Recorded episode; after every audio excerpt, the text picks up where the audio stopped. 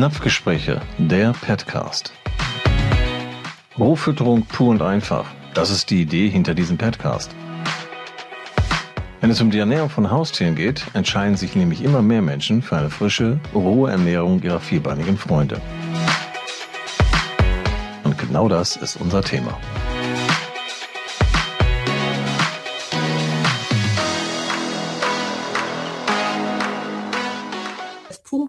Punkt 18 Uhr. Herzlich willkommen. Ne, und wenn ihr jetzt einfach nur zuhören möchtet, bitte ich euch, das Mikro auszuschalten, denn sonst kriegen wir immer euer Familienleben mit, was per se nicht schlimm ist, aber vielleicht stürzt die anderen. Einen oder wir, oder wir, wir äh, äh, fallen in schallendes Gelächter und brechen aus, je nachdem, was da alles so präsentiert. Dann müsst ihr weitermachen. Ja, hier sind, wie gesagt, von heute Morgen Wiederholungstäter, aber auch so, worüber ich mich super freue. Einen wunderschönen Fastabend. Ich freue mich, dass es inzwischen hell draußen ist. Ich weiß noch, Joe, als wir mit dem Podcast angefangen haben, die zu sprechen, war es um sechs schon immer dunkel. Na, inzwischen scheint noch die Sonne, was sehr schön ist. Ja, wir sind wir. Ähm, ich heiße Sabine Töne Groß, mache seit 25 Jahren Ernährungsberatung und der Joe stellt sich gleich selbst vor. Wir haben unser, unseren Podcast, den der Joe zusammenschneidet aus dem, was wir hier gerade machen, der dann, wie gesagt, ab morgen auch hochgeladen wird. Dann könnt ihr das sehen äh, bzw. hören. Ähm, wir haben uns, ich heiße ja Sabine Töne Groß und Joe heißt Joe Rahn, wir haben uns als große Töne und Little Joe oder große Töne mit Little Joe tituliert. Und wenn ihr uns seht, sind wir genau das Gegenteil. Ich bin klein und Joe ist riesig. Heute Morgen hast du mir es verraten, du bist 1,90 riesig, nicht? Ja, das ist ja nicht riesig, das ist ja Normalgröße. Na, also, hör mal. Magst du dich denn auch vorstellen? Wer bist du? Ja, mein Name ist ja schon gefallen, Joe Rahn. Ich bin Tierpsychologe und äh, also Verhaltens- und Ernährungsmedizinische Beratung mache ich, Tierpsychologie ähm, und Diätetik für Hund, Katze und Pferd. Das Ganze seit circa 20 Jahren. Mache das mit meiner Frau zusammen, ähm, die auch noch zusätzlich Osteopath ist und ähm, das Ganze in einer mobilen Heilpraxis, Tierheilpraxis. Sehr, und sehr schön. bin als Berater für Petman tätig. Aha, jetzt ist es raus als Ernährungsberater nämlich. da gesagt yes, genau. sagst du dann ja zum Schluss auch noch was zu, denn das ist ja auch ein unheimlicher Nutzen für diejenigen, die hier heute zuhören. Heute geht es darum, dass eine Katze nicht ist wie ein kleiner Hund. Ne? Das hat man ja früher immer gesagt, auch die Katze läuft unter ferner Liefen oder die wird unter ferner Liefen betrachtet, die ist ja im Grunde wie ein kleiner Hund. Nein, weit gefehlt. Schon dieses Bild und das, was jetzt in Folge kommt, zeigt sehr klar, worin sich die Katze vom Hund unterscheidet. Im Grunde geht es tatsächlich darum und wir schauen uns heute tatsächlich tatsächlich auch die fressenden Besonderheiten an. Was gucken wir uns heute an? Wir lehnen das Ganze natürlich an BARF und die natürliche Fütterung an und schauen, was dabei speziell bei der Katze ist. Und das ist eine ganze Menge. Ne, die größte Besonderheit ist eben, dass die Katze ein echter, also ein obligater Karnivore ist. Wir gucken uns an, was die Glucokinase ist, was das mit der Verdauung zu tun hat, die Gluconeogenese, all das erklären wir heute die hepatische Lipidose und wir nutzen nicht nur Fremdwörter, wir werden es gleich übersetzen. Es geht hier heute auch um Übergewicht und nicht nur um Übergewicht, sondern auch um Adipositas, was gerade bei der Katze ganz gruselig ist, ne, im, insbesondere im Zusammenhang mit der hepatischen Lipidose. Ne, Katzen darf man niemals länger als 12 bis 24 Stunden fasten lassen. Darüber sprechen wir heute auch. Die Katze hat äh, oder eine der häufigsten Todesursachen der Katze ist die Niereninsuffizienz. Und ganz oft höre ich, das frisst sie nicht. Und das hat einen Grund. Die Katze hat nämlich oder eine angeborene Neophobie, was nichts anderes heißt als eine Abneigung gegenüber allem Neuen. Ne? Und wir gucken uns noch Convenience Barf an, also fertiges. Unter der Rubrik geht's auch einfach. Das werden wir ja gefragt sehr häufig. Und ich sehe, dass gerade jetzt heute Abend auch sehr viel aus dem Zoofachhandel dabei sind. Und wie immer machen wir am Schluss noch eine Fragerunde. Wenn es eilt, könnt ihr natürlich auch das Mikro öffnen oder uns schreiben. Ich beobachte zwischendurch auch immer den Chat. Ne, Joe, ich bin nämlich eine Frau. Ich kann mehrere Sachen gleichzeitig. Kann ich auch. das werden wir noch sehen. Die Katze ist ein obligater Karnivore, also die braucht tatsächlich ausschließlich tierisches, die hat ein sehr, sehr enges Beutespektrum. Und wir sollten, wenn wir uns mit der natürlichen Fütterung für die Katze beschäftigen, die Fütterung so nah wie möglich am Beutetier gestalten. Na, wenn wir den Hund dagegen sehen, den habe ich hier kleiner drauf gepackt, na, das ist ein fakultativer Karnivore, ne, der ernährt sich klar auch gerne von tierischen, könnte aber oder kann auch andere Nahrungsquellen nutzen. Und das ist im Grunde das, was diese beiden unterscheidet. Trotzdem haben wir ein ganzes Webinar daraus gemacht. Und wir fangen mal mit dem Wüstenrandgeschöpf Katze an. Ähm, ich finde bei der Katze immer so klasse, dass wir bei unseren Hauskatzen wirklich immer noch sehen, woher sie kommt, wovon sie abstammt. Ja, sie ist eine afrikanische oder sie ist die afrikanische Falbkatze ist der Urahne. Das hier ist im Übrigen Lux und keine afrikanische Weibkatze. Wie gesagt, man sieht das sehr deutlich bei meinem Mops Terrier Mix. Äh, Knolle sieht man den Wolf nicht mehr ganz so, aber bei den Katzen sieht man immer noch, woher sie kommen. Und guckt euch mal dieses Gebiss an, was wir aus dem Bayer-Lehrbuch geklaut haben. Wir haben natürlich auch einen Bildnachweis. Hier sieht man, dass die wirklich töten können. Und das müssen die auch, wenn die artgerecht fressen wollen. Es sind Raubtiere. Ja, aber richtig, du. Hm. Jäger, Raubtiere, ohne Knarre. Und wenn wir die mal vergleichen, die beiden, ist relativ schnell auch der Unterschied erklärt.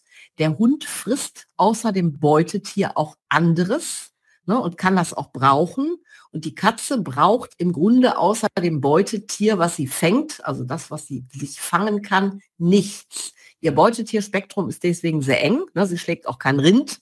Ne? Sie frisst relativ viel am Tag, wenn wir sie lassen. Dazu kommst du ja auch gleich noch, Joe. Und sie hat de facto, weil sie von Ursprung her ein Wüstenbewohner ist, ein Thema mit Wasser. Ja, und jetzt gucken wir uns als erstes mal die physiologischen Eckdaten an. Was unterscheidet denn die Katze vom Hund und von allem anderen im Körperbau, Joe? Der Darm. Aha. Willst du noch mehr wissen? Ja. Okay. Also, wir sehen ja hier, okay, wir sehen ja hier Magenfassungsvermögen. Das ist das eine, dass sich hier ganz äh, natürlich eine gravierende Unterschied hat. Und wir sehen auch Körper- und Darmlänge. Das heißt, wir haben ein Verhältnis bei der Katze von 1 zu 3, Hund 1 zu 6. Mensch 1 zu 8, Rind 1 zu 20 und auch mehr. Pferd hat bis zu 1 zu 26. Das heißt, wir haben eine, einen sehr großen Darm bei den großen Tieren, weil das sind ähm, Kohlenhydratverwerter, die brauchen ein ganz anderes ähm, Biosystem im Darm, damit die Kohlenhydrate aufgespalten werden können. Beim Menschen ist das schon geringer, immer noch sehr groß, 1 zu 8. Wir sind halt ein Omnivore, wir können mehrere Sachen essen. Wir können Kohlenhydrate, wir können Fleisch, wir können Fette essen und der Körper verdaut ist. Der Hund hat dann schon nur noch 1 zu 6.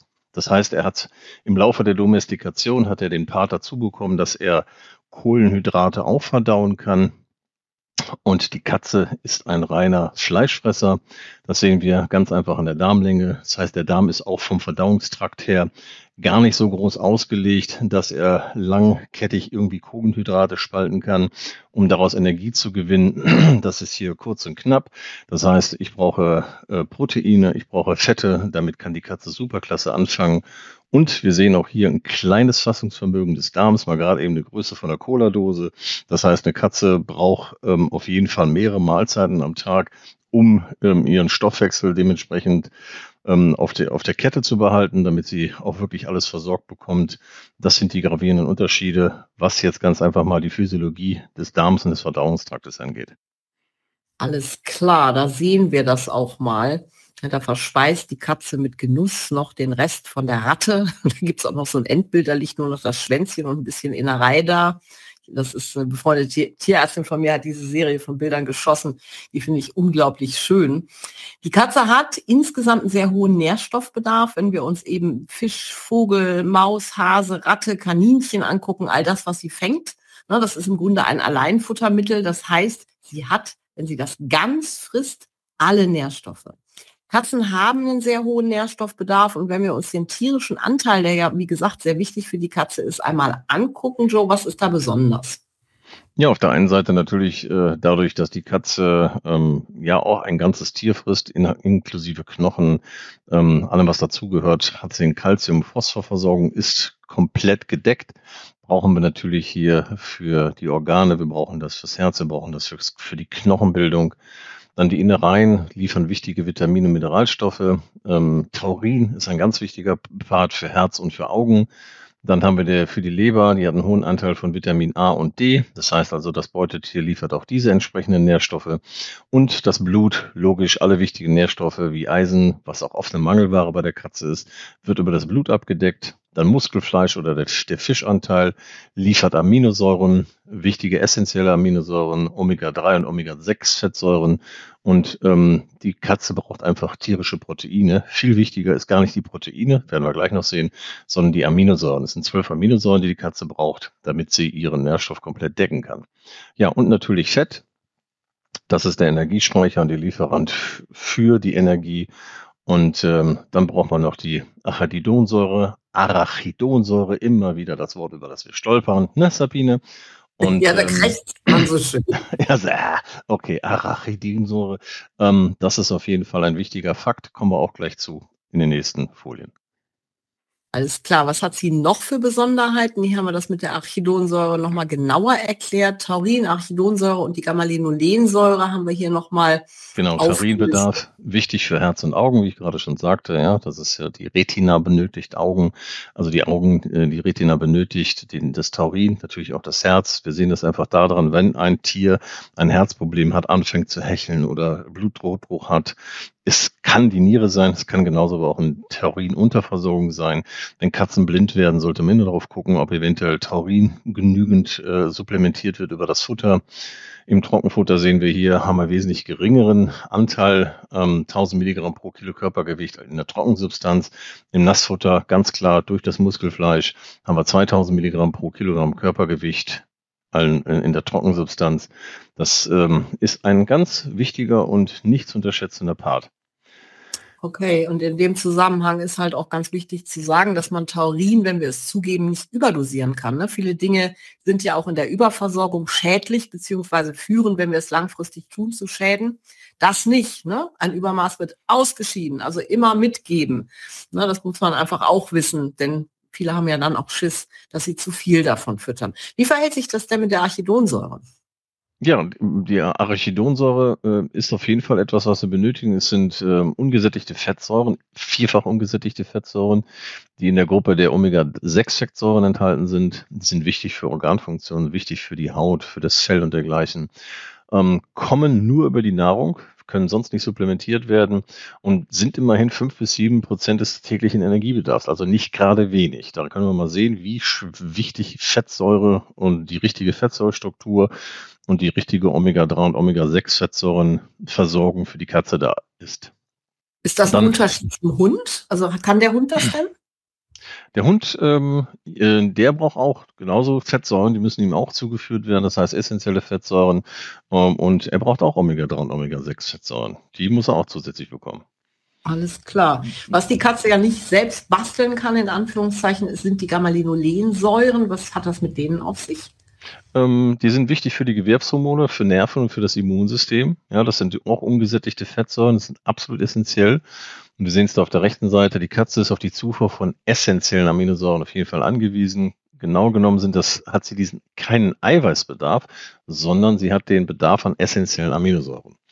Ähm, das ist auch etwas, was man immer wieder bei Katzen beobachtet. Wenn ich eine Katze sehe, die vor einem Trockenfutter sitzt und wird eventuell umgestellt auf ein Nassfutter, hat sie im ersten Moment ein bisschen Problem wegen einer Neophobie ist das eine. Auf der anderen Seite aber auch, in vielen Trockenfuttern sind ganz bestimmte Lockstoffe drin, damit die Katze das überhaupt annimmt. Und ähm, auch wenn es abgestritten wird, ist es so.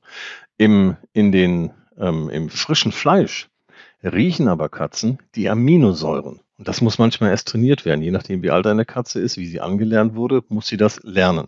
Aber das ist das, worauf sie eigentlich konditioniert sind, wenn sie eine Draußenkatze sind und die Mama das von vornherein alles richtig gemacht hat.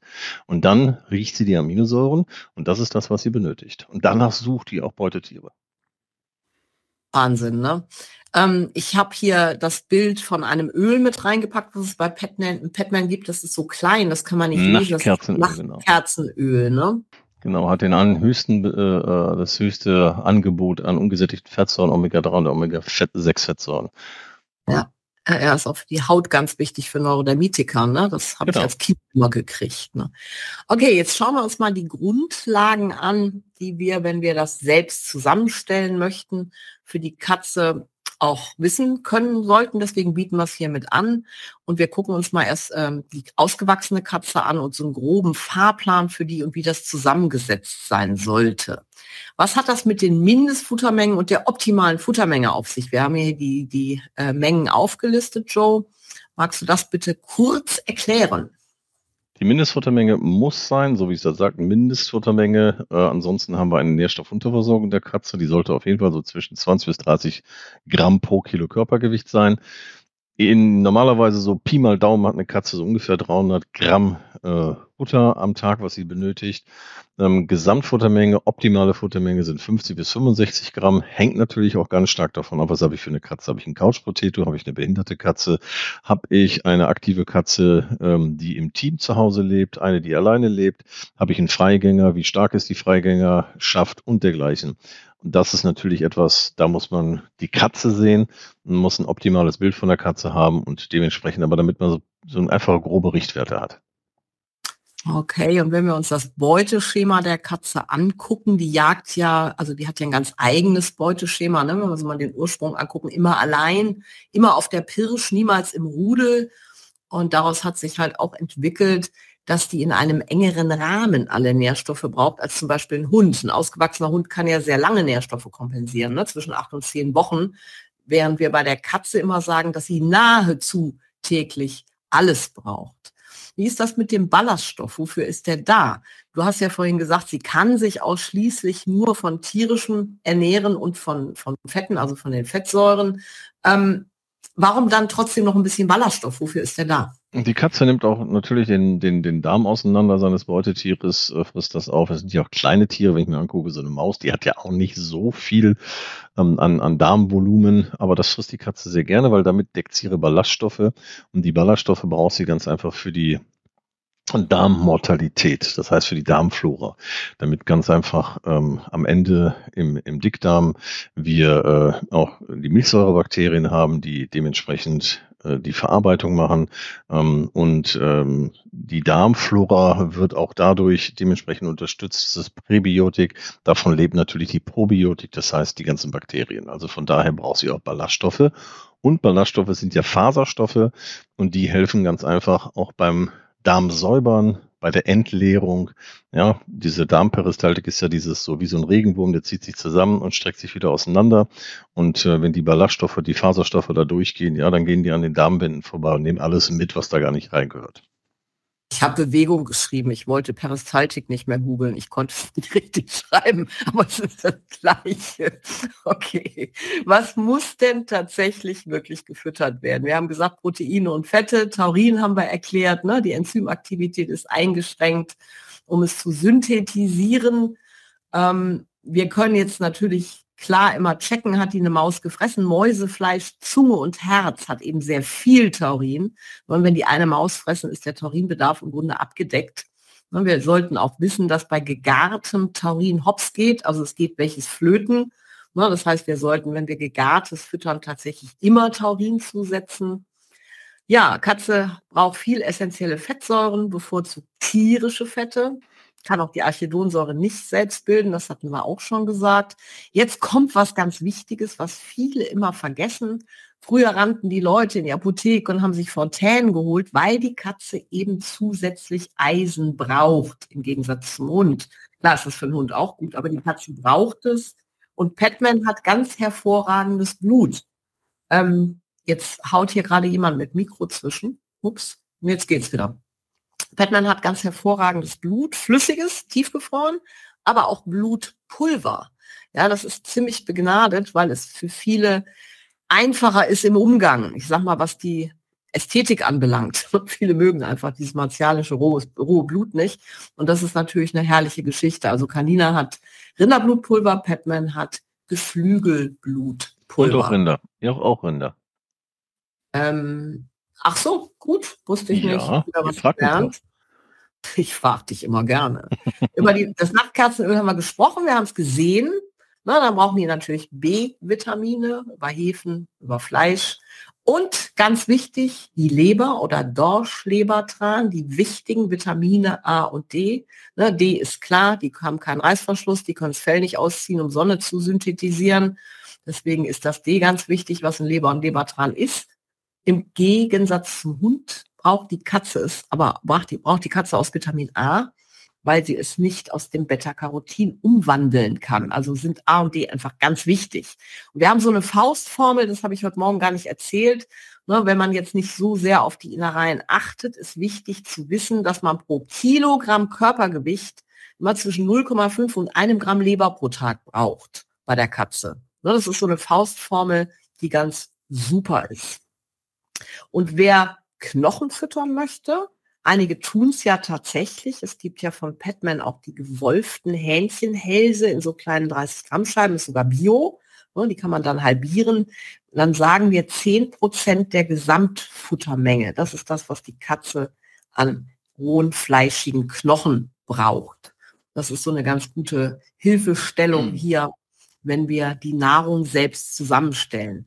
Ich kenne sehr wenig Kunden, die es tatsächlich bis ins kleinste Detail wirklich richtig machen. Ne? Gerade bei der Katze ist es ja auch so, dass häufig zwischendrin dann so eine Mittelkralle hochschießt und sagt, das war's, das fresse ich nicht. Ne? Und dann geht das ganze Konzept wieder flöten.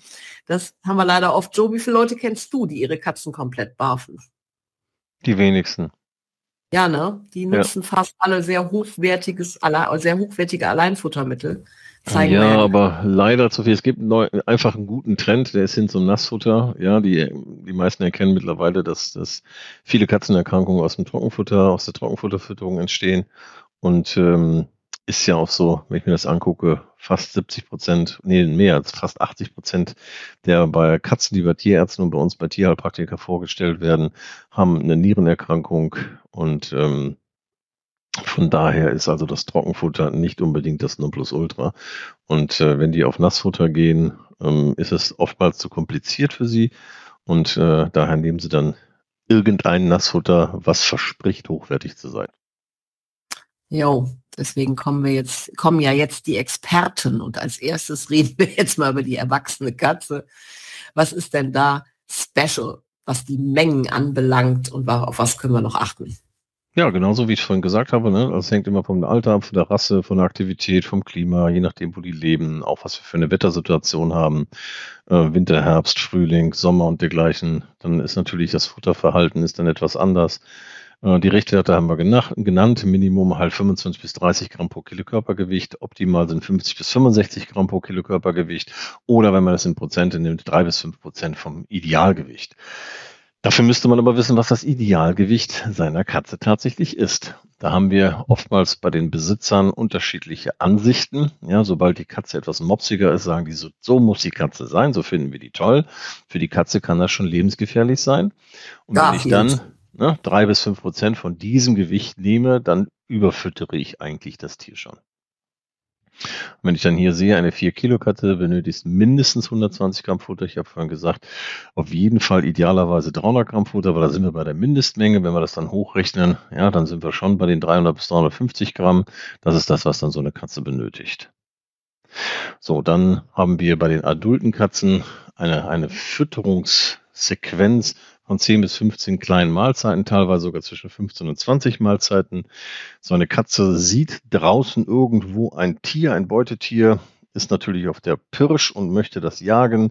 Ähm, er legt eine, eine Maus, hat aber im Augenwinkel schon direkt wieder ein anderes Beutetier entdeckt, frisst nur einen Teil dieser Maus, schießt zum nächsten, tötet dieses Tier, frisst dann hoffentlich in Ruhe dieses dann auf, ähm, stellt dann aber fest, hoppala, da ist ja schon wieder was, was sich bewegt und tanzt weiter. So haben wir auf diese Art und Weise mehrere kleine Mahlzeiten, aber trotzdem über den Tag verteilt eine vollständige Nährstoffversorgung.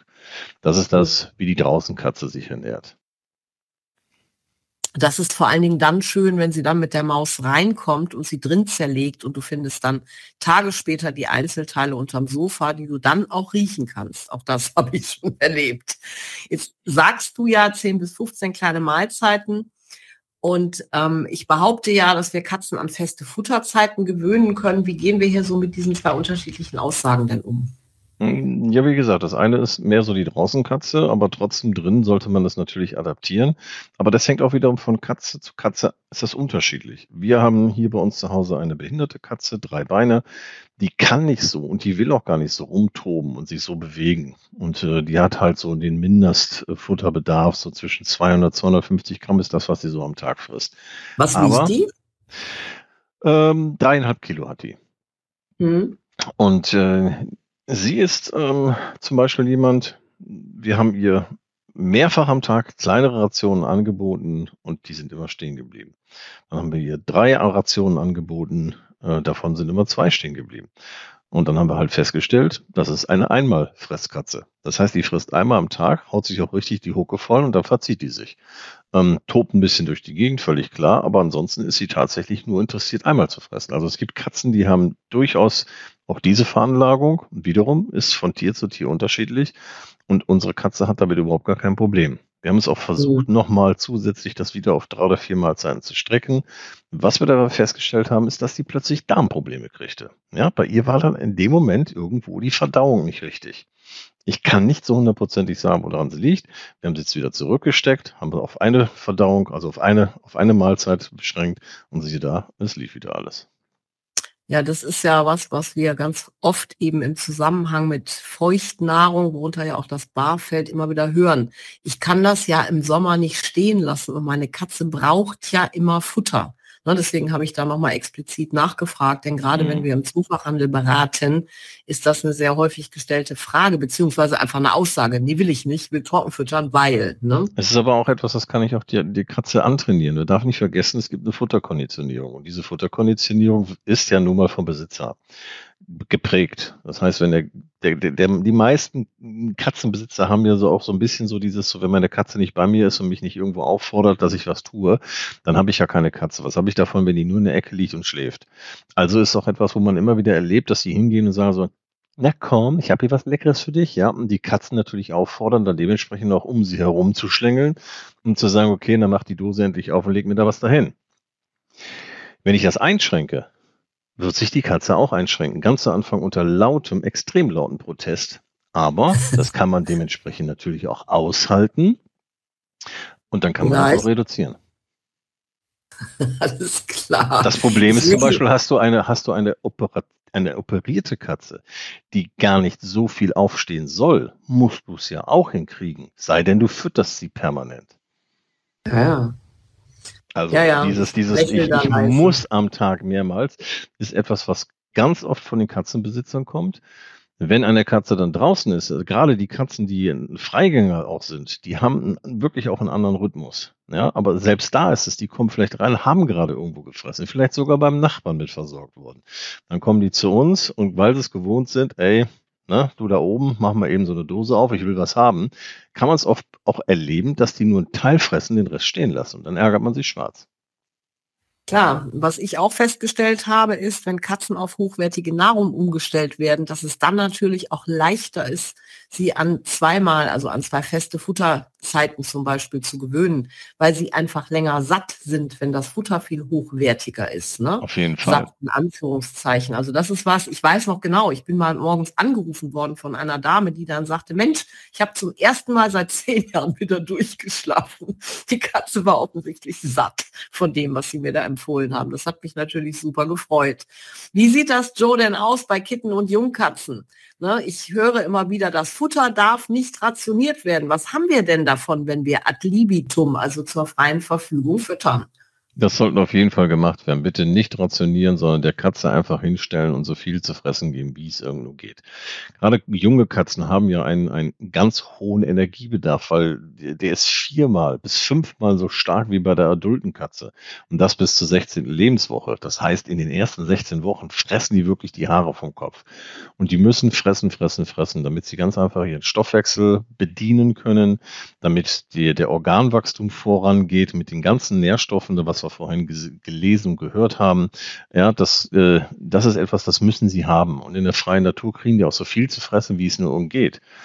Ähm, vergleichen wir es genauso auch mit, mit dem Wolf, der draußen durch die Gegend läuft. Ja, die Tiere bekommen so viel zu essen, wie es nur irgend geht.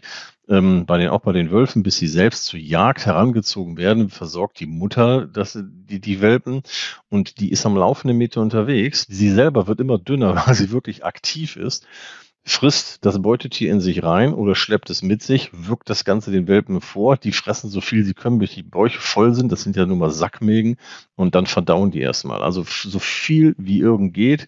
Das Interessante ist hinter, dass Katzen auf diese Art und Weise auch ein natürliches ähm, Empfinden dafür bekommen, wann Sättigungsgrad einsetzt, wann sie wirklich das nicht mehr benötigen, wenn sie merken, wann der Bauch voll ist.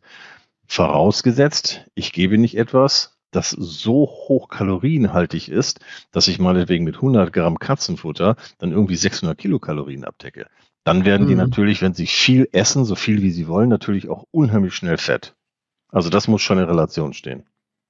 Das ist klar. Ich finde das sehr, sehr spannend mit diesem Adlibitum. Und was wir heute Morgen ja auch gesagt haben, das heißt, wenn, wenn ich wirklich so fütter und nicht nach dem klassischen Industrieschema Juniornahrung für Kitten, ne, und für, für Jungkatzen, dann kann ich ja tatsächlich auch Adultfutter nehmen. Ich habe dadurch, dass ich sie so viel fressen lasse, dadurch ja automatisch auch mehr Nährstoffe. Das heißt, ich werde der hohen Nährstoffanforderung der Katze damit ja gerecht. Das habe ich im, im, im, im Kittenfutter natürlich auch. Also dementsprechend die Nährstoffe sind schon angepasst, ein bisschen erhöht. Aber letztendlich sind die ganzen Kitten- und Welpenfutter, das ist eigentlich ein Marketing. Ja, irgendwann vor 60 Jahren hat das angefangen. Man hat festgestellt, oh, wir haben Jungtiere, die haben anderen Bedarf, machen wir ein Futter für. Wir haben äh, mhm. kranke Tiere, machen wir ein Futter für. Oh, verschiedene Erkrankungen, oh, Nierenerkrankungen, Lebererkrankungen, machen wir ein Futter für. Ähm, wir haben Seniorentiere, wunderbar, machen wir ein Futter für. Auf diese Art und Weise haben wir das. Gehe ich aber raus und habe ein Beutetier, unterscheide ich das als draußen lebendes Tier nach, warte mal eben, das ist äh, ein Hase für Welpen und für Kitten. Das ist ein Reh, das muss ich für, wo soll ich das, nee, das ist für die Senioren. Ähm, und da drüben der Feldhase, der ist für unsere kranke Mama. Nein, völliger Blödsinn. Und genauso ist es auch beim Erwachsenenfutter. Nehmt in dem Moment ganz einfach das Erwachsenenfutter. Okay, alles klar, das ist ja gut zu wissen. Das heißt, wir haben bei den Besonderheiten ähm, natürlich auch die Glucokinase, steht ja da, was es ist. Das ist ein Enzym in der Leber für den Glukosestoffwechsel. Ne, weil bei der Katze halt die Glucokinase-Aktivität kaum vorhanden ist, braucht die viel Protein. Magst du das einmal erklären mit diesem, mit dieser Gluconeogenese, die wir nachher auf der nächsten Seite noch sehr deutlich nochmal erklären? Was ist das denn? Was findet da statt? Worin unterscheidet sich das vom Hund? Das hört sich so unglaublich kompliziert an. Ist gar nicht so kompliziert. Der Hund hat ja ganz einfach die Kohlenhydrate, damit wir einen Glukosestoffwechsel erzeugen können. Das hat die Katze nicht. Deswegen brauchen wir die Glucokinase, das ist das Enzym in der Leber für den Glukosestoffwechsel. Das heißt, ohne das würde kein entsprechender Zuckerstoffwechsel stattfinden, den auch die Katze benötigt als Energie. Okay. Das war jetzt kurz und bündig. Zu kurz? Nee, alles gut. Mach gerne weiter. okay. Dann haben wir die Gluconeogenese. ähm, die Katze benötigt viel Protein, ähm, um halt, äh, das, das findet halt die, die Gluconeogenese, gehe ich gleich noch weiter darauf ein, findet in der Leber und der Niere statt. Wir brauchen das, aber nicht das Protein ein, sondern eigentlich die Aminosäurenstruktur auch wiederum, damit der komplette Stoffwechsel überhaupt aufrechterhalten werden kann und überhaupt durchgeführt werden kann. Wir haben eine geringe Amylaseaktivität. Die Amylase ist ja das, was in der Pankreas umgesetzt wird. Beim Hund haben wir die Lipase, wir haben die Proteinverdauung und wir haben die Amylase als Kohlenhydratverdauung. Das haben wir ja bei der Katze nicht. Ganz einfach auch wegen des kleinen Darms. Ne, dem Verhältnis von 1 zu 3 fällt das hier weg. Und deswegen brauchen wir die oberen, damit ganz einfach der Stoffwechsel laufen kann. So, dann haben wir die, die, die Wasserproblematik. Wir benötigen Wasser. Aus dem Trockenfutter heraus haben wir meistens nur 8 oder 10 Prozent an Wassergehalt.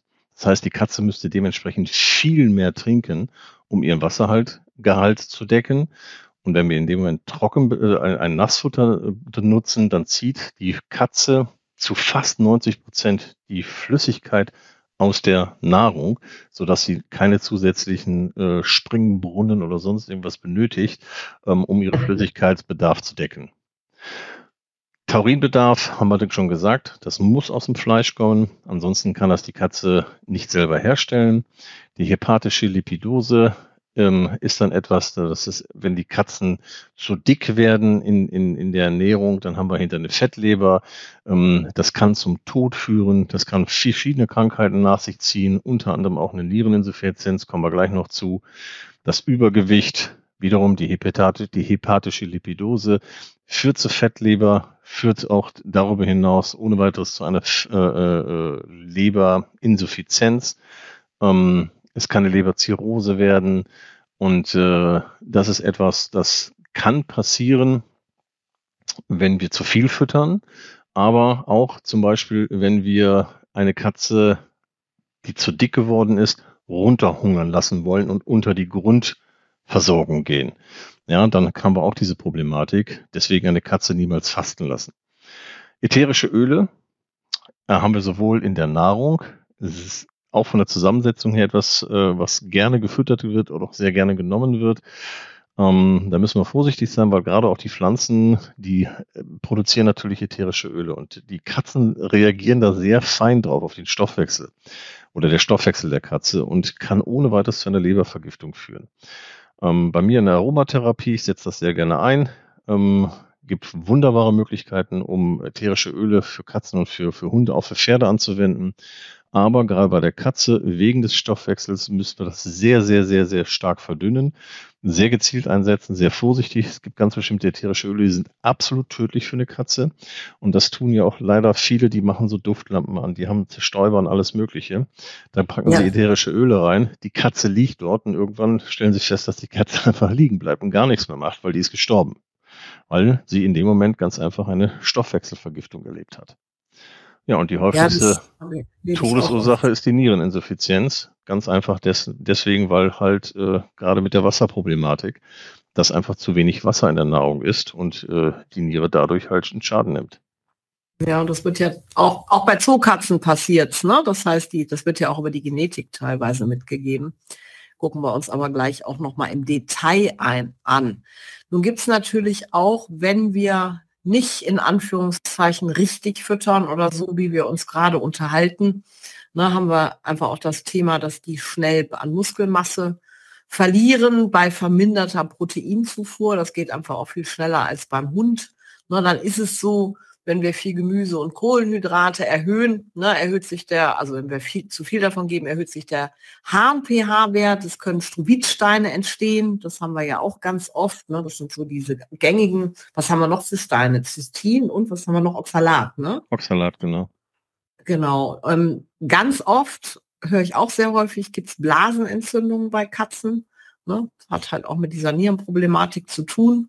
Und es ist Fakt, dass die Verdaulichkeit der Nahrung sinkt bei hohen Fasermengen. Das heißt, es muss mehr gefüttert werden. Dann haben wir natürlich auch wieder die Nierenbelastung durch mehr Abbauprodukte. Das ist dann wirklich so ein richtiger Kreislauf. Und wieder dein Thema, Joe, mit den pflanzlichen Eiweißen, die einfach eine ungünstige Aminosäurenzusammensetzung haben und deswegen einfach für die Katze überhaupt nicht geeignet sind.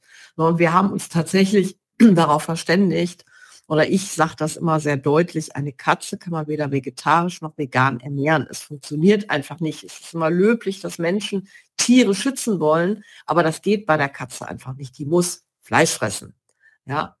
Und du hast es vorhin schon erwähnt, viele halten dann ein vermeintlich hochwertiges Futter in den Händen, können aber die Proteinqualität gar nicht genau äh, differenziert darstellen oder sie ist nicht auf der Dose nicht oder auf dem Pouch richtig dargestellt. Und das ist dann häufig auch ein Trugschluss. Deswegen ist es immer wichtig zu gucken, zu checken, was ist das für ein Protein, also woher kommt's.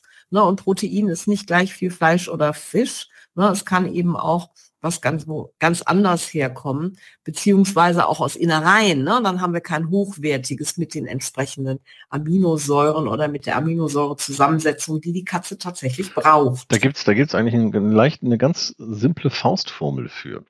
Ähm, als, als Endverbraucher kann ich ja nicht wissen, die Proteinqualität. Was nutzt tatsächlich der Hersteller? Wo hat er das her?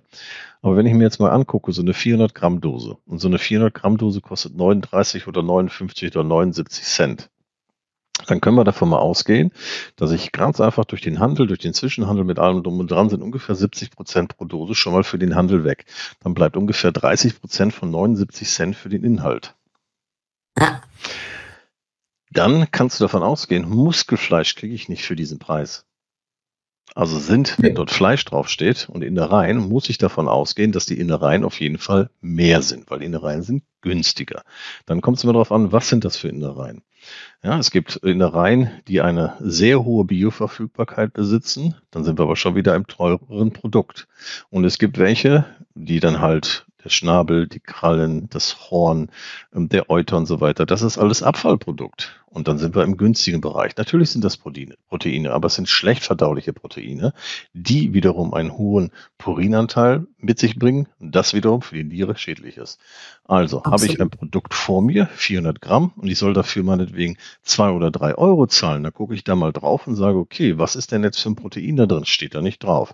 Aber wenn da drin steht 70 bis 75 Prozent Fleisch und dann Komma und dann kommt meinetwegen ähm, der, der, der Nachsatz äh, tierische Nebenerzeugnisse meinetwegen nur 15 Prozent. Dann kann ich zum Beispiel schon mal entscheiden, okay, da ist wirklich ein höherer Anteil drin an gutem Muskelfleisch. Absolut. Und hier kamen gerade nebenbei, als wir hier erklärt haben, auch noch Fragen zu den Kräutern. Ne, Sabrina fragte und Frank, welche Kräuter geben ätherische Öle ab? Da hat Kali sich eingeschaltet und schrieb so ziemlich alle Küchenkräuter, alles, was stark alle. riecht. Ne? Und weil bei manchen Futter auch Brennnessel und so weiter drin ist, da sagt Kali, bei Brennnessel sind die ätherischen Öle nicht so stark wie zum Beispiel bei Minze. Und im Fertigfutter kannst du davon ausgehen, dass so ziemlich keine ätherischen Öle mehr enthalten sind, da sie leicht flüchtig sind und durch Hitze stark beeinträchtigt werden, also platt sind quasi. Danke, Kali. Coole Antwort. Ist auch so. Also durch Hitze gehen solche Sachen natürlich auf jeden Fall kaputt. Ja, man kann durch Hitze alles Mögliche kaputt garen. Letztendlich auch ein Protein. Also von daher. Ja, hier haben wir nochmal eine Zusammenfassung dieser Gluconeogenese mit Quellenangabe. Nee, Kali, super, war doch gut. Das war doch eine Zwischenfrage. Das ist immer schön, wenn wir hier im Team argumentieren, beziehungsweise im Team schnacken. Finde ich ganz, ganz cool. Mach weiter so. Also ich liebe das, wenn Fragen von euch kommen und die einfach feste dabei seid. Das ist doch wunderschön. Ne, wir haben ja nochmal die Gluconeogenese zusammengefasst. Ne, Katzen haben einen höheren Proteinbedarf als die anderen Haustiere, weil sie eben ständig Aminosäuren für die Gluconeogenese brauchen. Dabei sind die Enzyme des Aminosäurenabbaus und des Harnstoffzyklus von Natur aus an hohe Proteingehalte in der Nahrung adaptiert und ihre Aktivität bleibt auf unverändert hohem Niveau, unabhängig davon, ob viel oder wenig Proteine mit dem Futter aufgenommen wird. Ich kann das auch mit einem ganz einfachen Bild erklären. Ne? Wenn ihr einem Hund einen Teller Nudeln anbietet, ich sage es jetzt einfach mal nur so, es sind welche übrig geblieben, ihr schmeißt die nicht weg und sagt, ach, kann der Hund doch fressen. Der kann das, ja, der setzt die Aktivität nach unten, ich sage das jetzt mal so ganz grob. Die Katze kann das aber nicht, deren Aktivität für die Verdauung bleibt auf gleich hohem Level. Ne? Die kann das der angebotenen Nahrung nicht anpassen. Was tut die? Die verstoffwechselt sich letztlich dann selbst. Ne? Ihr Muskelgewebe, ihre inneren Organe und so weiter und so weiter. Und das ist fatal. Und deswegen ist es ganz wichtig, gerade wenn wir beratend tätig sind, dass wir das einmal verstanden haben. Ne, Joe, vielleicht magst du es auch nochmal zusammenfassen. Hier geht das sogar noch weiter. Ne, das ist auch ein schöner Satz. Der Stoffwechsel einer Katze sehnt sich nach Proteinen. Ja, aber dabei, wie gesagt, was ich ja vorhin schon erwähnt hatte, nicht nach den Proteinen, sondern nach den Aminosäuren. Ja, diese Aminosäuren sind wichtig, die Aminosäurenstrukturen. Und das dann halt umgangssprachlich als Eiweiß bezeichnet wird. Und das wird benötigt für diese Glucogen Gluconeogenese ja, damit ganz einfach die Leber und die Niere gut arbeiten. Und habe ich ein gutes Ausgangsprodukt, dann ist das im Verhältnis auch richtig vorhanden. Ja, eine Katze würde eine Maus kaufen als Futter. Und äh, wenn unser äh, entsprechendes Produkt nahe einem Beutetier vom, vom Schema her auch tatsächlich dann umgesetzt ist, dann haben wir das auch dementsprechend. Wiederum haben wir das in günstigen Produkten Ne, alles, was so unter einem Euro ist, wie ich vorhin erklärt, wieso, müsst ihr sofort in Frage stellen. Und auf der anderen Seite im, im Trockenfutter ist das auch sehr schwierig. So, das heißt, wir haben die Umwandlung von Protein zu Glucose im Körper äh, und dafür brauchen wir auch eine reichhaltige Proteinzufuhr. Ganz einfach, ein Hund, der zum Beispiel überwiegend aus, aus, äh, aus Fleisch und aus Fett äh, ernährt wird, zieht irgendwann so viel, also er braucht viel mehr, um Energie aus Proteinen zu gewinnen. Also wenn das jetzt aus dem Kohlenhydrat, es muss jetzt nicht überwiegend sein, aber ein Kohlenhydratanteil und aus dem entsprechend den Fetten holt. Ja, er braucht das Protein für ganz anderes. Er braucht das für, den, für die Organe. Er braucht das für die, die Organfunktion und Organwachstum und Organerhalt. Die Katze hier braucht es wirklich auch als Energielieferant. Ja, und da muss das wesentlich schneller sein. Das heißt, ich muss auch hochwertige Aminosäuren zur Verfügung stehen, damit dieser hochkomplexe Prozess überhaupt richtig funktionieren kann. Und wenn wir sehen hier, dass so eine Katze aus der Nahrung maximal zwei Prozent an Kohlenhydraten zu sich nimmt, nämlich das, was aus dem Darm des Beutetieres überbleibt, zerlegt man so eine Maus. Guck dir das an, was da drin ist. Das ist echt mini, das ist sehr wenig.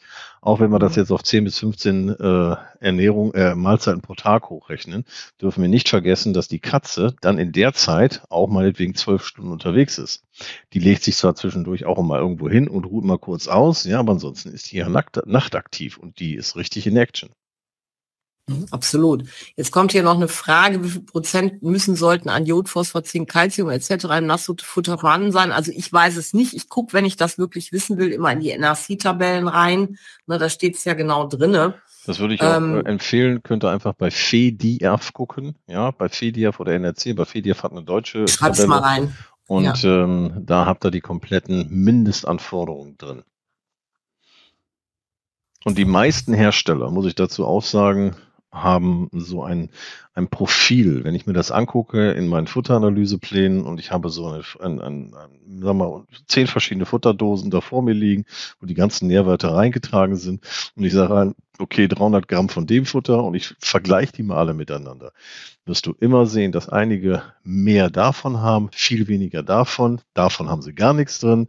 Ja, ich will jetzt keinen bewerten, aber es gibt riesige Unterschiede und alle haben als Grundlage NSC und FEDIAF. Trotz allem haben wir das Problem, dass das alles tatsächlich vor der Erhitzung, das heißt vor der Pasteurisierung, in der Dose vorhanden ist. Wenn dann die Pasteurisierung aber durch ist, gehen sehr viele äh, Inhaltsstoffe verloren. Und das ist etwas, was ich am Ende des Produktes, also wenn es dann wieder abgekühlt ist, nicht mehr messen kann. Deswegen werden viele Sachen höher reingepackt oder aber grenzwertig. Ist eine reine Kostenfrage. Was muss ich ausgeben, um dieses Produkt in meinem Preis-Leistungs-Verhältnis unterzubringen? Okay, vielen lieben Dank. Also, jetzt haben wir die hepatische Lipidose. Eine feline hepatische Lipidose ist die häufigst erworbene akute, liest du das mal vor? Hepatobiliäre, das heißt also Leber- und Gallenblasenerkrankung bei einer inappetenten oder anorektischen Katze. Ja. Halt, inappetent heißt definitiv, die haben irgendwann keinen Hunger mehr. Das heißt, genau. die sind nicht mehr, nicht mehr äh, fresslustig und anorektisch heißt abgemagert. Genau, das ist das, das wo ich vorhin hängen geblieben sind. genau. wo ich eigentlich Adipositas die ganze Zeit, nachdem ich es aber aufgeschrieben hatte, wusste ich wieder, okay, es geht um Abmagerung. Manchmal braucht Ich habe das ganz oft. Neulich wusste ich nicht mehr, wie mein, wie mein Lieblingsbier heißt, also vergiss es. Ich muss mir das, das immer aufschreiben und während ich das schreibe, fällt mir das dann ein. Wir haben also massive Einlagerung von Triglyceriden, Nahrungsfetten in den Leberzellen und das wiederum hat eine schwere Störung der Leberfunktion als Folge. Ursache kann sein Pankreatitis, das heißt eine Bauchspeicheldrüsenentzündung. Die übrigens kommen kann, wenn ich zu viel Trockenfutter gebe. Die übrigens kommen kann, wenn ich die Pankreas natürlich reize mit Dingen, wofür sie gar nicht gemacht wurde. Das sind zum Beispiel auch Stoffwechselprodukte aus pflanzlichen Produkten, die für die, die Pankreas schwer umsetzbar sind. Wir haben eine entzündliche oder neoplastische Enteropathie. Das ist eine Tumorerkrankung im Darm. Wir haben die Cholangitis, Entzündung der Gallengänge. Wir haben eine Harnwegserkrankung. Wir haben die respiratorischen Erkrankungen. Das heißt also alles, was auf irgendeine Art und Weise mit den, mit den Atemwegen zu tun hat. Ähm, das ist auch wiederum etwas, ähm, das kann passieren durch Allergie. Ja, das heißt, ähm, dass die, dass äh, Katzen zum Beispiel auch allergisch reagieren, weil sie einen kaputten Darm haben. Und dann haben wir die Neoplasmien. Das sind halt übermäßiges Wachstum von Geweben. Ähm, das sind alles Dinge, wo wir dann sagen, lass bitte eine Katze nie fett werden, weil dann haben wir genau das als Auswirkung. Ja, die hepatische Lipidose, wir haben eine Überversorgung von ähm, Nahrungsfetten in der Leber, womit die Leber halt wirklich nur schwer umgehen kann. Bedeutet zwei bis dreimal so hoher Proteinbedarf von Katzen für reine Karnivoren im Vergleich zu omnivoren Spezies. Und wir haben einen ebenfalls höheren Bedarf von essentiellen Aminosäuren und essentiellen Fettsäuren, als das was beim Hund der Fall ist kommen gerade auch spannende Fragen. Vielen Dank, Joe. Das ist nochmal ganz wichtig gewesen, nicht nur als Zusammenfassung, sondern eben auch nochmal als Grundlage, um zu verstehen, wie das überhaupt zustande kommt. Hier, ähm, Kali sagte, habt ihr schon mal von diesen angeblich so tollen Studien aus Großbritannien bezüglich der veganen Ernährung für Katzen gehört? Ja. Ja, genau. okay, dann fragen Willst du da jetzt wirklich was zu wissen? Ich glaube nicht nach dem, was wir gesagt haben. Oder doch sag, Joe, hü. Ja, nach dem allem, was wir jetzt heute gesagt haben, und wir haben eine vegane Ernährung natürlich auch für Katzen, dann ist wirklich die Frage, inwiefern kann ich aus pflanzlicher Ernährung, natürlich sind da Proteine drin, logisch. Und ich kann versuchen, das dementsprechend auch was absolut möglich ist, eine, eine ähm, Eiweißversorgung über einen, über einen Buffalo-Wurm, das heißt über Insekten äh, zu mhm. erreichen. Das ist absolut okay. Überhaupt gar kein Problem. Aber eine reine Fütterung nur aus dem Bereich der des veganen Produktes würde ich von abraten. Das sind keine Langzeitstudien, die da gemacht worden sind und das müssen wir wirklich darunter betrachten. Das haben wir leider im medizinischen Bereich auch immer wieder. Das heißt, Medikamente werden eingesetzt. Ja, da wird ja gesagt, eine Langzeitstudie von bis zu 30 Tagen. Das ist keine Langzeitstudie. Wir müssen davon ausgehen, dass Langzeitstudien teilweise erst nach 200, 300 Tagen Ergebnisse bringen, weil ich dann erst sehen kann, ob ein Organ eventuell nachgelassen hat. Für mich ist das kein Humbug, sondern es ist etwas, wo man wirklich gucken muss, wieso, weshalb, warum. Natürlich kann es passieren, dass ich eine Katze habe, die eine Erkrankung hat mit dem Darm und ich muss einen großen Teil des Darms entfernen. Dann habe ich nicht mehr eins zu drei, habe ich vielleicht nur noch eins zu zwei oder eins zu eins. Ups, was jetzt? Da muss ich natürlich dem, dementsprechend darauf achten, was setze ich dazu. Wenn es eine tatsächliche Unverträglichkeit gegen Proteine, gegen Fleischproteine gibt, dann setzt doch bitte erstmal auf ähm, Eiweißproteine, das heißt ihr auf, auf äh, Quark und Käse und dergleichen und ähm, auf eventuell den Buffalo-Wurm als Ersatzquelle. Mhm. Ja, ist auch, der Buffalo-Wurm ist auch sehr beliebt bei den Menschen, die hm, einfach Veganer sind, weil sie Tiere schützen wollen, weil sie die Art, wie geschlachtet wird, so schrecklich finden. Ne? Aber ich habe hier auch noch eine wichtige Frage von Sabrina und Frank, die sich entschuldigen für die vielen Fragen. Das ist doch gut, nee, dass ihr fragt bitte, bitte, wie lange darf ich das Nassfutter nach dem Füttern stehen lassen, wenn etwas übrig bleibt? Keime verderben gerade im Sommer. Und sie fragt eben, weil sie so viel mit Durchfall zu tun hat. Nein, nimm's bitte weg. Die beim Wechsel so empfindlich sind. Beachte, beobachte deine Katze, wie viel sie tatsächlich davon frisst. Es gibt Katzen, die fressen am Stück etwas auf, gehen kurz weg, kommen aber wieder. Das musst du wirklich beobachten. Das ist sehr individuell. Ähm, ich würde es nicht stehen lassen, denn eine Katze nimmt das schon teilweise nicht mehr an, sobald die Oberfläche trocknet. Mhm. Ja, dann ist das etwas, wo der Geruch nicht mehr dementsprechend da ist, wie sie es gewohnt sind. Neophobie, ja, ihr gewohntes Verhalten. Und in dem Moment kann es sein, dass sie das nicht mehr nehmen. Und natürlich, genauso wie du sagtest, es kommen Bakterien rein. Dann nimm es lieber weg und biete ihr das lieber nochmal zwei, drei Stunden später an. Versuch es. Individuell, mhm. jede Katze unterschiedlich.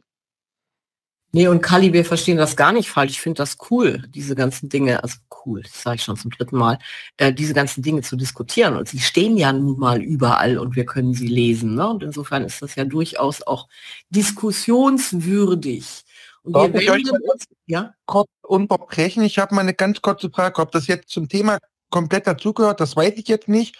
Aber ich frage jetzt mal ganz, ganz kurz. Nils, und zwar, und äh, meine Freundin, ihre Katze, hat vor circa neun Wochen Babys bekommen. Ne? Die stillt jetzt nicht mehr. Die baut rapide vom Körpergewicht ab. Wir haben es jetzt schon mit Kittenfutter äh, versucht von Select Gold oder Royal Canin. Aber sie baut weiter ab. Sie frisst, sie frisst, sie baut aber ab.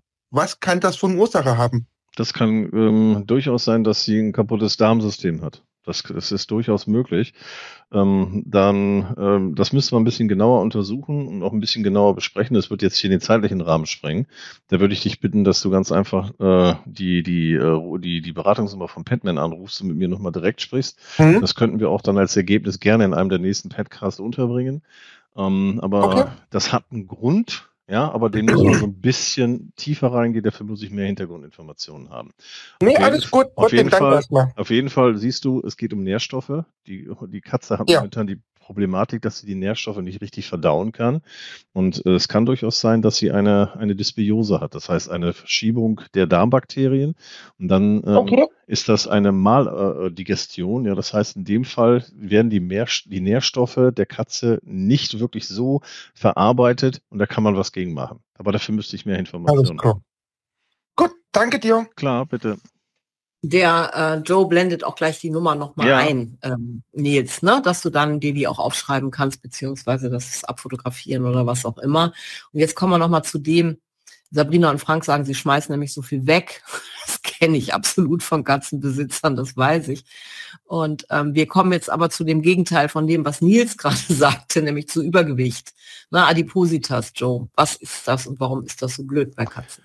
Adipositas, das ist die Fettleibigkeit. Das wird definiert in dem Moment, wo wir ganz einfach 15 Prozent des Idealgewichts überschritten haben und wo der, Förder der Körperfettanteil der BMI bei 30 oder 35 Prozent des, des, äh, also des, des Körperfettgehaltes darstellt. Ähm, dann ist eine Katze definitiv übergewichtig. Das passiert durch ähm, erhöhte Energieaufnahme, ähm, im Vergleich natürlich zum Energieverbrauch. Das heißt, eine Katze, die mehr frisst, als sie tatsächlich benötigt. Das wiederum kann äh, auf der einen Seite mit dem Besitzerverhalten zu tun haben, der zu viel Leckerchen gibt, ja, der ganz einfach nicht darauf achtet, ob ich Kohlenhydrat oder Kohlenhydratreiche oder arme Nahrung äh, gebe oder die halt sagen, egal wie, ganz viel Fisch und ganz viel Fleisch da rein, dabei vielleicht nicht ganz so auf den Fettanteil achten. Auch das ist etwas, wo auch die Katze natürlich darunter leidet. Und auf diese Art und Weise haben wir wieder etwas, gehst mit dem roten Strich einmal höher. Genau, Energieaufnahme, die hat dann zu viel aufgenommene Energie und das wird dann wiederum, was wir vorhin erklärt haben, mit den Triglyceriden in den mhm. Arbozyten, in den Fettzellen gespeichert. Und dann haben wir wiederum das Problem, dass ganz einfach die eine Fettleber haben. Und dann haben die das Problem, dass sie Fett ansetzen. Und das wiederum führt dazu, dass Katzen ja leider durch Adipositas kurzatmig werden, dass die Schwierigkeiten bekommen in ihrem Gangwerk, dass sie Fett- und Nierenproblematiken bekommen. Und ähm, das ist eine ganz üble Angelegenheit für Katzen. Ja, und das passiert dann eben auch durch Kastration, ne? Ja, durch Kastration. Richtig. Fehlt zu viel Fisch oder Fleisch, Leckerchen und Besitzerverhalten, ne? Da. Ja, das sagte ich ja vorhin, ne? Das ist ganz oft so und vor allen Dingen auch dieses falsche Einschätzen, auch dieses falsche Bild. Wenn ihr euch mal selber mhm. so ein bisschen äh, überprüft, ja, wie hat auch die Katze von meiner Oma, die damals, ne, die lag immer auf der Fensterbank und äh, die war immer so richtig schön mollig und rund und fett und sowas, ne? Und ähm, ja, das ist so dieses klassische Bild, was wir oftmals so im Kopf haben. Ne? Und ähm, das ist etwas, was sich dann leider überträgt. Zu viel. Die Niereninsuffizienz, das ist noch eine ganz wichtige Geschichte. Ne? Wie ja. können wir die Katze, klar, es wird ja jetzt auch deutlich durch das Webseminar, was wir hier gerade machen, durch unser Interview, dass wir die Niere schützen können, indem wir richtig füttern. Ne? Aber wie entsteht denn eine Niereninsuffizienz? Niereninsuffizienz entsteht durch Flüssigkeitsmangel, durch eine Redaktion des Proteingehalts im, im, Futter äh, entsteht sie nicht, sondern das sollte man dann machen. Das heißt, in dem Moment, wo eine Niereninsuffizienz da ist, muss ich die, den, den Proteingehalt äh, im Futter reduzieren. Ich muss den, den Phosphatanteil runterführen, ähm, unter alternativen Phosphatbinder mitnutzen, damit wir nicht so viel Phosphat und nicht so viel Purine für die Niere haben, das, was sie dann verarbeiten muss. Die Phosphorzufuhr mit dem Futter ist auf rund 75 Prozent des Erhaltungsbedarfs zu reduzieren. Das kann man halt so, wie ich es oben erklärt habe, auch mit dem Phosphatbinder äh, erreichen. Mhm. Ähm, eine unzureichende Nierenfunktion führt dann zum erhöhten renalen Verlusten von Vitamin A und Vitamin B, was auf jeden Fall supplementiert werden muss. Dann haben wir ein konservatives Fressverhalten gerade bei einer Umstellung auf ein Diätfutter, was oftmals Probleme mit sich bringt, wird dann in dem Moment die Niereninsuffizienz noch zusätzlich schwierig, weil die Katze dann halt neue Nahrung durch die Neophobie nicht annehmen möchte, gerade wenn es dann spezielle Futtermittel sind, die sie bekommen soll. Und äh, dann haben wir auch eine problematische Futteraufnahme bei der Niereninsuffizienz, was auch eine Niereninsuffizienz auslösen kann durch eine Schleimhautulceration in der Maulhöhle, das heißt so eine Entzündung, was oftmals entsteht dadurch, dass wir ähm, Ablagerung haben von Zahnstein bei den Katzen, gerade im hinteren Bereich, so dass sie die Schere nicht mehr komplett zumachen können und sich eigentlich auch dauernd selbst verletzen. Auch das ist ein Fall, warum Katzen zum Beispiel dann hinterher nicht mehr richtig fressen oder nur ganz bestimmte Dinge fressen, weil sie die nicht wehtun. Und das ist etwas, was eine Niereninsuffizienz begünstigt.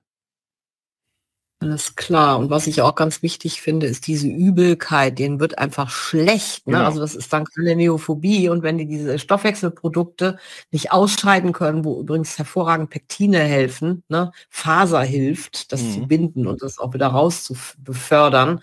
Das ist eine ganz, ganz wichtige Sache. Ähm, da hat Canina auch ein tolles Produkt. Das ist dieses Magenbalance.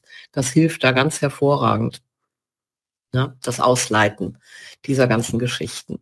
Okay, lieben Dank. Du hast die Beratung von Petman hier schon angegeben, aber jetzt wollen wir noch mal gucken nach der Neophobie mit zwei, naja, erstmal ein witziges Bildchen, was das im Grunde aber darstellt, was die Neophobie eigentlich ist, Joe. Was ist sie denn? Äh, das ist die Angst vor dem Unbekannten. Ja, sie wird von der Mutter trainiert und ähm, dient auch mit dazu, das Fluchtverhalten richtig zu, zu positionieren der Katze. Wann muss ich mich verpissen, wann nicht? Ähm, oder aber was ist gefährlich zu fressen und was nicht? Das ist natürlich für die Katze draußen, die halt ein Freigänger ist und sich von dem draußen ernährt. Sie muss wissen, was für Beutetiere sind für mich okay und welche nicht. Ähm, Gerade dann, wenn sie was Giftiges fressen sollte, das dient natürlich dem Überleben, wenn die Mama ihr das beibringt. Hm, die Neophobie ist auch etwas, was mit neurovegetativen Symptomen zusammenhängt, zum Beispiel Stress und Angst bei Tierarztbesuchen oder Medikamentengabe. Dann kann man sehen, dass die Katzen anfangen zu speicheln, dass die Salvation, ja, die seht das auf der rechten oh. Seite, habe ich so ein Bild eingefügt, und ähm, das kann dann bis hin zur klassischen Konditionierung gehen, dass eine Katze, wenn sie damit Negatives erlebt hat und gezwungen wird, automatisch anfängt zu speicheln und dann meinetwegen auch riesengroße Augen bekommt. Ja, das ist etwas weiter unten, kann man das sehen, dass die Mydrasis, die Pupillenerweiterung, damit verbunden ist eine Tachykardie oder die Tachypnoe. Das heißt, der Sauerstoff wird schlechter aufgenommen, ins Blut abgegeben oder aber die Atmung wird schneller, der Puls geht hoch. Ja, das sind alles so Dinge, dann, dann fühlt sich die Katze überhaupt nicht wohl. Ähm, die fängt an zu schwitzen, was für eine Katze eigentlich ungewöhnlich ist. Sie fängt an zu hecheln, dann merkt er ganz genau, uh, Stress pur. Es kann zum Erbrechen und zu Dyspepsie führen, das heißt Beschwerden im Oberbauch, Übelkeit, Völlegefühl, Aufstoßen bis hin zum Rülpsen auch bei einer Katze. Sodbrennen, das heißt, die haben Magenschmerzen, die versuchen etwas rauszuwürgen, obwohl sie eigentlich gar nichts gefressen haben, was rauswirkbar ist.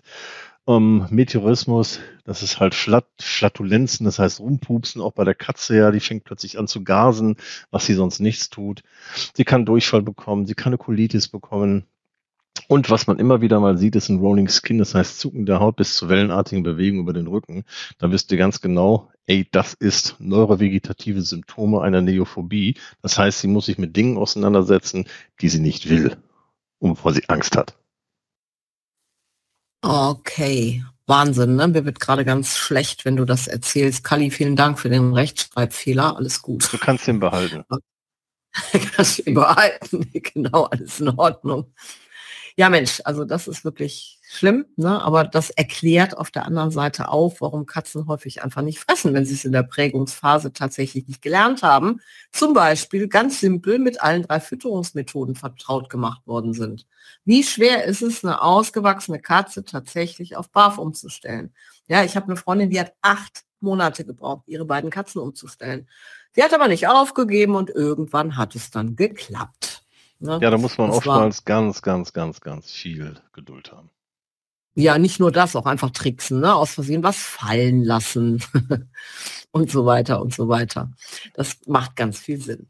Ja, schmeißt man auch viel weg, sagt Kali noch. Diese Katze schmeißt nichts weg. Der hat es geschmeckt. Das ist das Ende der Bilderserie und damit auch zumindest unsere Bilder hier heute Abend. Und wir fragen jetzt einfach mal erstens, ob es euch gefallen hat. Wenn ja, dann sagt es bitte auch laut auf Facebook und in den Gruppen, denn wir haben vor, hier noch jeden Monat für euch weiter so schöne Interviews zu machen. Kommt auch bitte mit Themen rüber. Was wollt ihr diskutieren mit uns? Und jetzt auf zur Fragerunde. Welche Fragen habt ihr noch?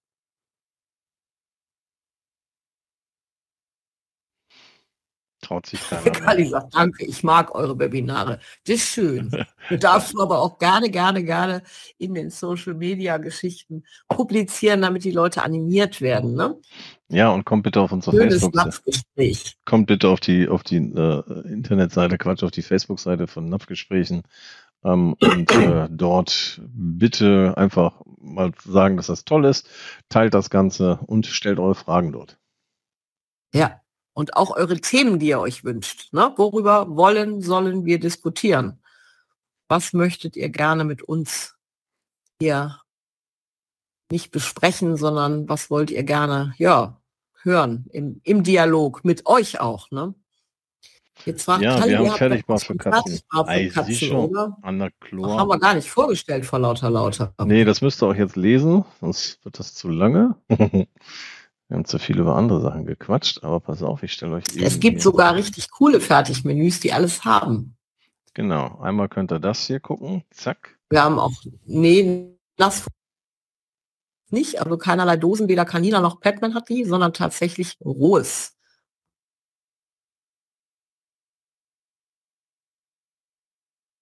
Jetzt fragt Kali, habt ihr Nachtkerzenöl da generell drin oder überhaupt Öl? Ja, Öle gibt's ganz viele. Also einfach auch mal gerne auf der Seite gucken. Es gibt Nachtkerzenöl extra. Ich bin auch immer ein Freund davon, Öle noch zusätzlich mitzugeben. Also Petman hat auf jeden Tipp. Fall Nachtkerzenöl. Ja, es sind auch andere, sind mhm. Leinöl, das ist Hanföl. Da geben wir auf die Petman-Seite, guckt euch das an. Und das kriegt mhm. ihr dann entweder, ähm, könnt ihr das kaufen direkt und euch nach Hause schicken lassen über simplybath.de ja, das ist eine Möglichkeit. Oder aber natürlich im Fachhandel.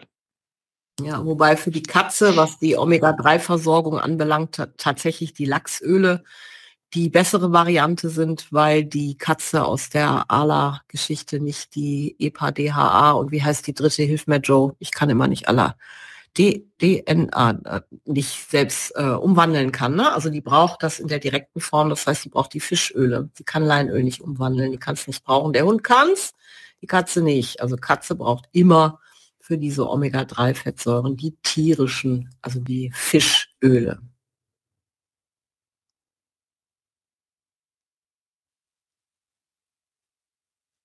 Ja, welche Fragen habt ihr noch? Sind noch alle drin? Und Horchen gespannt. Janni ist rausgeflogen. Die ist nicht mehr da. Die haben wir verloren unterwegs. Und der Rest möchte gerade nicht mehr. Gut, wir haben auch 19.06 Uhr, dann sagen wir jetzt Tschüss. Wir sind dann um 20 Uhr wieder da, falls jemand mit reinkommen möchte. Wir freuen uns über positives Feedback und dass so viele hier heute Abend mit dabei waren. Und genau. ich dann mal Tschüss. Ja, ich sag auch Tschüss, der Joe. Und ja, danke, wenn ihr uns irgendwo positiv be äh, bewertet, sei es bei Google oder so, macht eins einfach positive Bewertungen. Das hilft uns Ganze, auch den Podcast hier weiter nach vorne zu bringen. Ähm, der wird ab morgen, wie gesagt, auch als Podcast wirklich zur Verfügung stehen. Geht aber auf die Padman-Seite oder Canina-Seite, dann wird dort ein Link sein für Podcast. Und da stehen genau drin, wo ihr den runterladen könnt oder euch anhören könnt. Ähm, es werden mehrere Möglichkeiten da sein, steht da aber alles. Supi, vielen Dank. Bis gleich, Joe. Ja, tschüss. tschüss. Gut. Ciao.